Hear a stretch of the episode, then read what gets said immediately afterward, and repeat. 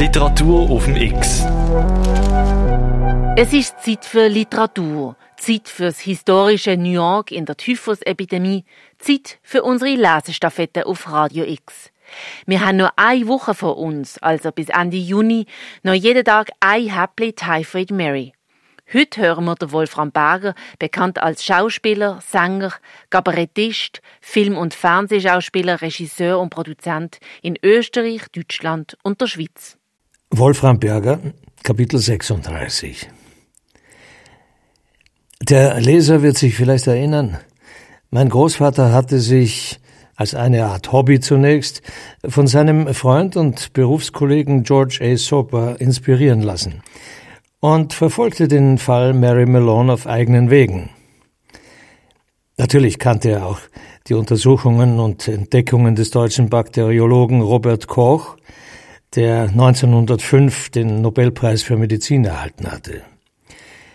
Ob Koch, der ja auch den chronischen Träger des äh, Typhusbacillus erkannt hatte, je über den Fall der Typhoid Mary etwas erfuhr, entzieht sich meiner Kenntnis.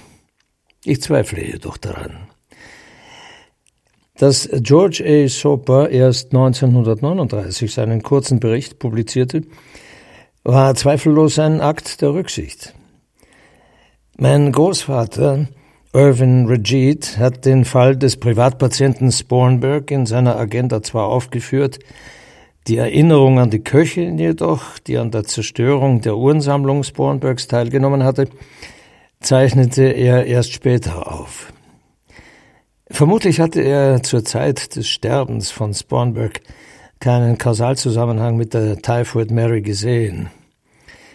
Er scheint aber, Mrs. Seeleys Agentur konsultiert zu haben und Mrs. Seeley persönlich, noch immer eine schöne Dame, konnte sich an illustrative Details erinnern.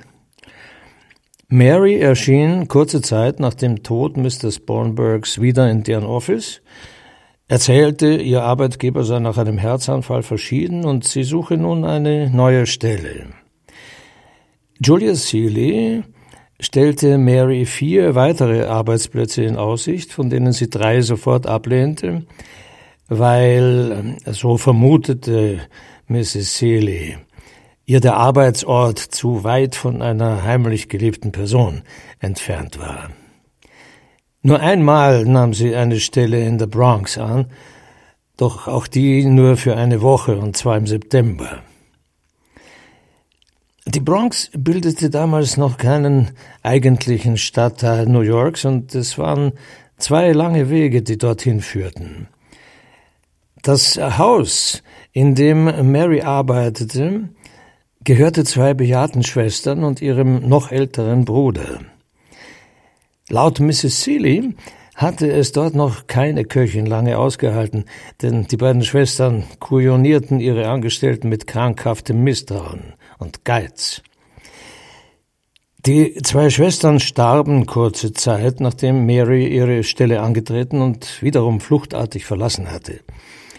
Und seltsamerweise tauchte etwas später ein fröhlicher Greis, der Bruder war es, in Mrs. Seeleys Agentur auf und hinterließ für die reizende Miss Malone, die so hilfreich gewesen sei, in einem Briefumschlag, außer dem abgemachten Lohn, noch eine schöne Summe Geld, über die Mary wieder einmal erschrak.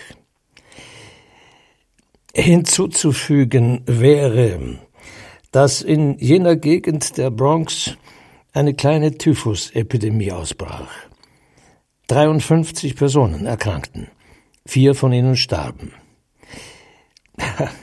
Wäre es nicht wichtiger zu berichten, dass in jenem Jahr in den Vereinigten Staaten eine Wirtschaftskrise ausbrach, die bis 1896 dauerte? Oder dass auf Java ein Monsieur Dubois Überreste eines Affenmenschen gefunden zu haben glaubte? Es fällt mir immer schwerer, Mary Malone nicht als meine eigene Tochter zu sehen. Ob ich sie als Instrument der Rache benütze? Denn ich bin auch der alte, närrische Bruder der beiden geizigen Schwestern, der so tut, als wisse er nichts von Marys Fähigkeit, ausgleichende Gerechtigkeit zu schaffen. Jene Gerechtigkeit, von der jeder irdische, Atheist oder nicht, zuweilen träumt. Nicht wahr? Natürlich ist Lea meine Tochter, die als begabte, humorvolle, intelligente Frau mit großer beruflicher Zukunft keinerlei Sinn für ausgleichende Gerechtigkeit haben kann. Das macht das Berufsethos, das sogenannte. Ich kannte einmal eine Prostituierte, die mich mit dem Geständnis überraschte, sie habe die Männer wirklich gern. Doch das war vor mehr als 30 Jahren. An dieser Stelle fällt mir auf, ich habe meinen Vater noch nie erwähnt. Es wird Gründe geben, weshalb er sich noch nie in meinen Träumen gemeldet hat. Ein ausgezeichneter, beliebter Mediziner übrigens. Auch er war besessen vom Berufsethos und sagte sogar vor Gericht gegen seinen älteren Bruder aus. Ein hervorragender Dentist, der so begabt war, dass er auch Abtreibungen machte, was kaum teurer als eine Amalgamplombe war. Jede Familiengeschichte ist ein Abgrund. X. Jede Familiengeschichte ist ein Abgrund. Wirklich? Jede ein Abgrund? Das jedenfalls hat der Jürg Federspiel geschrieben im Jahr 1982 in der Typhoid Mary. Morgen geht's weiter mit dem Wolfram Berger. Er liest aus Kapitel 37, morgen am 8. Uhr morgen und am 5. Uhr jederzeit abrufbar auf radiox.ch. Mit der freundlichen Unterstützung von der Christoph Merian Stiftung.